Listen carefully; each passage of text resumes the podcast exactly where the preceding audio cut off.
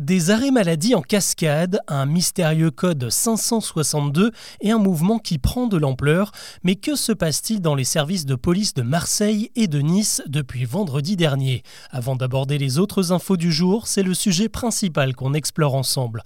Bonjour à toutes et à tous et bienvenue dans Actu, le podcast qui vous propose un récap quotidien de l'actualité en moins de 7 minutes. On y va c'est un mouvement qui trouve sa source dans les émeutes de début juillet à Marseille. Dans la nuit du 1er au 2, un groupe de quatre policiers aurait tiré au flashball sur un jeune de 21 ans et se serait acharné sur lui en le rouant de coups. Trois semaines plus tard, vendredi dernier, les quatre agents ont été mis en examen pour violence en réunion et l'un d'entre eux, soupçonné d'être l'auteur principal du passage à tabac, a été placé en détention provisoire.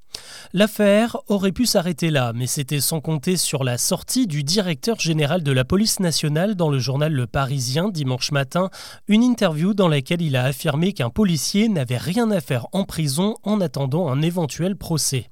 Des propos qui ont mis le feu aux poudres, certains accusent la police de se croire au-dessus des lois, et surtout, le timing est ultra mal choisi quelques semaines après la mort de Noël, tué à bout portant sans raison évidente, et après la cagnotte polémique qui dédouanait en quelque sorte l'agent mis en cause. Sauf que là, ce n'est pas seulement l'opinion publique qui peut s'offusquer, mais la justice. En critiquant le placement en détention provisoire, c'est la décision du procureur et tout le système derrière lui qui est critiqué.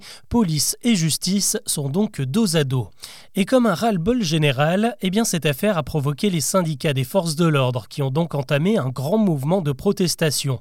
Depuis vendredi, en soutien à leurs collègues, près de 600 agents se sont subitement mis en arrêt maladie à Marseille, officiellement pour état d'anxiété chronique avéré. Sauf que la contestation a rapidement dépassé la cité phocéenne, même chose à Nice et dans plusieurs grandes villes françaises, et ceux qui ne sont pas arrêtés médicalement sont passés en code 562.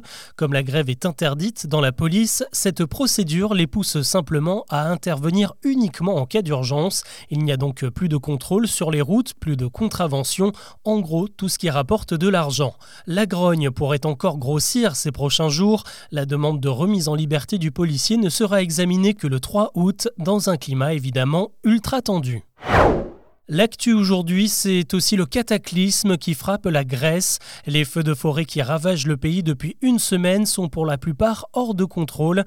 Et ce mardi, l'intervention des milliers de pompiers a viré au drame avec le crash d'un Canadair avec au moins deux personnes à bord. Et la météo n'améliore évidemment pas les choses. Il y a beaucoup de vent et on attend encore 44 degrés à l'ombre sur place ce mercredi. Des villages entiers ont dû être évacués sur l'île de Corfou et de Rhodes. Les feux sont tellement importants qu'ils sont désormais visible depuis la Station spatiale internationale. Il ne lâche rien. Ce dimanche, ne cherchez pas le JDD en kiosque. Pour la quatrième semaine consécutive, les journalistes viennent de reconduire leur grève. On en est au 33e jour du mouvement pour dénoncer la nomination de Geoffroy Lejeune, un ex-dirigeant de Valeurs Actuelles à la direction du JDD. La rédaction, elle, craint une dérive politique alors que le journal est sur le point d'être racheté par Vivendi, le groupe de Vincent Bolloré. C'est le genre de scène qui se produit quasiment tout le temps. Vous tombez dans un bouchon sur la route et au bout de quelques minutes, vous vous rendez compte que c'est un accident qui provoque cet embouteillage, tout ça parce que les gens ralentissent pour le regarder. Eh bien, le week-end dernier, ce petit côté voyeur a été poussé à l'extrême sur l'autoroute A1 dans l'Oise quand un camion s'est renversé sur la chaussée et a pris feu. Des dizaines d'automobilistes ont ralenti sur la troisième voie encore libre et ont carrément sorti leur téléphone pour immortaliser la scène. Sauf qu'ils ont tous été comptabilisés par la police qui vient d'envoyer 60 contraventions, 135 euros chacune avec un retrait de 3 points de permis. Donc si vous croisez un accident sur la route des vacances cet été, vous êtes prévenu. C'est vrai qu'on est loin du bout de bois entouré de tissus comme à l'Antiquité. À un an des Jeux de Paris, la torche olympique et paralympique a officiellement été présentée au public ce mardi. Elle est totalement faite de métal, couleur champagne, avec un design presque un peu high-tech.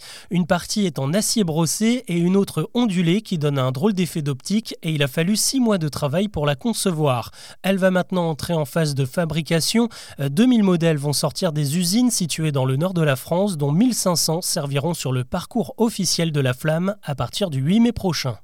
Vous l'avez peut-être remarqué, la baguette française traditionnelle est moins salée qu'avant.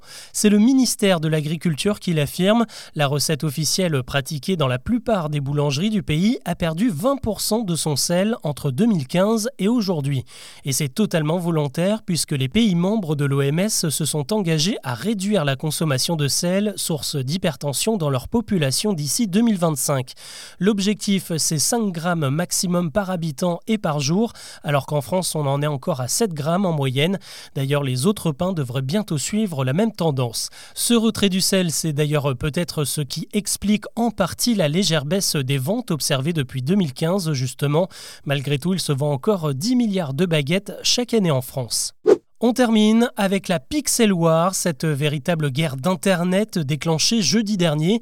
Je vous rappelle rapidement le principe, tout se passe sur le site Reddit, où une immense toile numérique blanche est proposée aux internautes qui peuvent y mettre un carré de couleur, un pixel donc, et le but c'est de dessiner des fresques à plusieurs et surtout d'en mettre plus que les autres pays. La France est tenante du titre, mais au moment où j'enregistre ce podcast, nous sommes encore très loin derrière les Américains qui ont 8 millions de pixels d'avance.